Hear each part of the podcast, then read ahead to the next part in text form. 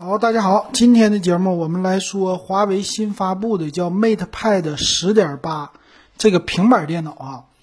这平板电脑还不错，它用的是麒麟九九零的处理器，也可以啊，说不好是麒麟家呀最后一代了，或者说十代系列推出之前的最后一代。但别管怎么说，它用的是他们家的一个高端的处理器，算是旗舰的了。这一点在平板上，他们家一直这么玩，做的非常的好哈，是一个八核的，咱不用说了哈，大家都很理解，并且呢，他把 WiFi 也做了升级，他做了 WiFi 六，它叫 WiFi 六加，六加什么意思呢？配合他们家的 WiFi 六的，可以路由器，可以让它距离更远，穿墙更高，而而且速率是达到两千四百兆 bps。这个速率已经非常的高了哈，那这个外观什么样呢？其实外观哈还真没什么太大的变化，就是一个底下还是有按键的这么一个板子，和他们家之前的 Pro 系列是不一样的。Pro 系列窄边儿，那这个呢其实不是窄边儿，和传统的呃平板电脑基本上是一样。其实我感觉哈，老金感觉这个外观。它其实还是延续了当年三星的那种设计，就是一个长边框。咱们接着看看它的介绍。这块屏呢，它是一个二 K 屏幕，十六比十的，十六比十正好和现在的这个手机是一样的，是吧？咱们现在手机都是十六比十啊，或者二十比九啊，不是十六比十，说错了啊，这是传统的，但是长一点儿。所以一般的应用呢，还是都可以用的。这个长长的角度还不错。那摄像头呢，它是横置的时候放在上边的摄像头，啊，就给你什么上网课呀，或者说视频通话呀这些用比较好。再有呢，它是有四个扬声器加四个麦克风这样的设计，这个设计特别适合看电影。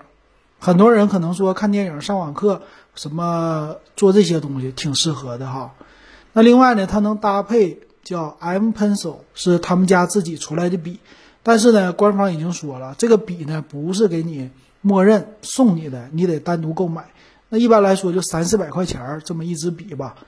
那它呢，这个是磁吸的一种形式啊。这个笔干嘛用呢？一般来说是画画啊，或者是标记啊，做 PDF 的这些来用哈，不一定啊，非要购买。它支持呢叫。Noble Noble 啊，还叫 For 华为什么意思？这个备忘录的形式的一个 A P P，这个 A P P 叫创新互动笔记，支持的形式非常多，也就是搭配这个笔来用哈。Noble，呃，这个 Noble 呢是一个叫什么 Noble 和 MyScript 这些公司他们做的一个应用啊。你有了这个应用，不管是会议当中记笔记呀，还是画画啊，还是说。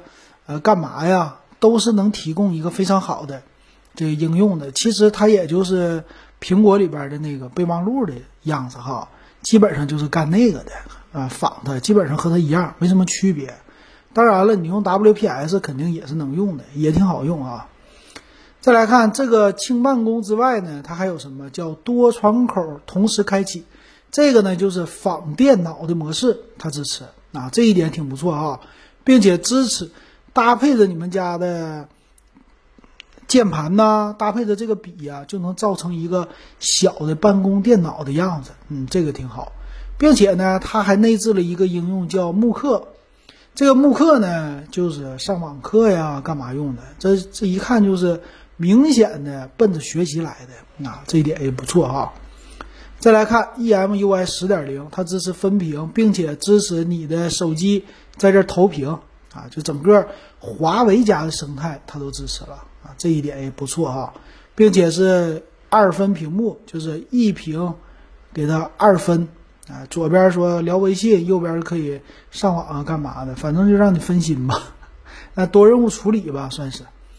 那别的东西没有啥啊，我们来看它的详细的规格吧。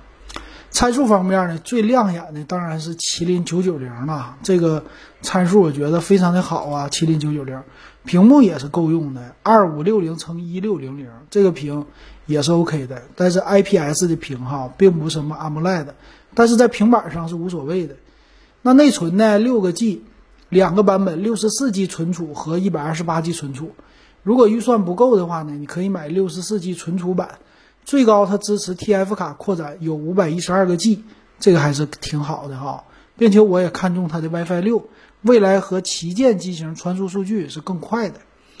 它拥有呢双频的 WiFi，蓝牙五点一啊，这个技术也是不错的。但是呢，遗憾的是摄像头方面，它做了一些小小的阉割，也不算阉割吧，没有做什么呃突出的这些点。比如前置呢八百万像素，后置一千三百万像素，你作为什么聊视频、上网课呀，这些都是足够用的，挺好的哈。电池七千五百毫安电池，三点五毫米有耳机接口，Type C 的接口，整机厚度呢七点二毫米，重量五百克，嗯，这个重量不算太轻，挺重的哈。那这个厚度呢倒是挺薄的，不错。来看价位吧，价位方面呢，它的六加六十四 G 版本卖的是两千三百九十九，并且他说现在你买的话是两千二百九十九，这个售价呢，我觉得是可以接受的。那再有一个呢，是六加一百二十八 G 版本的，是两千六百九十九，包括呢，它这是有一个什么免息啊？能不能免息？这个官方说可能会免六息吧，它这里边写的免息分期。那这个呀，我觉得你看啊，二六九九和二三九九和二二九九差了四百块钱，差了六十四 G 存储。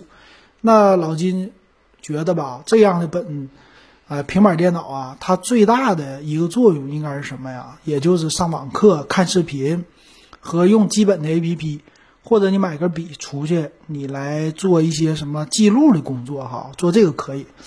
嗯，我觉得这还是不错的，挺好的啊。但是你要是买个笔呀，再配一个这个套，你怎么也得是五六百块钱。你多花这五六百，你基本上上到三千了，这个稍微不算是，觉得不算特别好吧。啊，但是单独拿这个平板来用的话，买一个那种便宜的套还是可以的，并且呢，它有俩颜色，一个香槟金，一个叫银钻灰。其实这俩颜色都是够用的哈。我看这个本平板吧，我最喜欢的就是它的麒麟九九零和这个 WiFi 六，并且这屏幕也够用。这个处理器啊，它最大的特色就是你这个板子可以帮助你应付个三年是不成问题了。因为毕竟麒麟九九零这种旗舰的处理器给你放在这儿了，花两千二百九十九买一个六加六十四 G 的还是非常香的。和手机比起来，它的屏幕是绝对够大的，而且上网课肯定就是需要大屏，你也不需要笔记本电脑了，再用个基本的办公还是够用的啊，挺好的。所以有需求的朋友直接看这个机器买就可以了。老金这个还是挺建议的，挺推荐的哈。其实它跟 iPad 比呢，确实这个性价比会高一些，因为 iPad 呢现在售价它不低，两千多块钱，同样的价位呢，iPad 虽然说可能比它用的时间长，但是 iPad 三十二 G 存储实在太小了，很多东西都用不了。但是这个华为的呢还算是挺好的啊，但有一点哈，如果你喜欢装国外的应用，那这个华为的板就不适合你了，因为很费劲，它没有了。GMS 吧，还是 GSM？我我忘了这个词怎么拼了。这个问题就是 Google 的服务，这是最大的一个缺点。但是其他方面，在国内的那些应用，你用起来都是没有任何问题，还是挺好的。好，今天的这个平板就给大家说到这儿。回头明后天我们再带来它其他发布的这些产品，给大家详细的介绍。好，感谢大家的收听还有收看。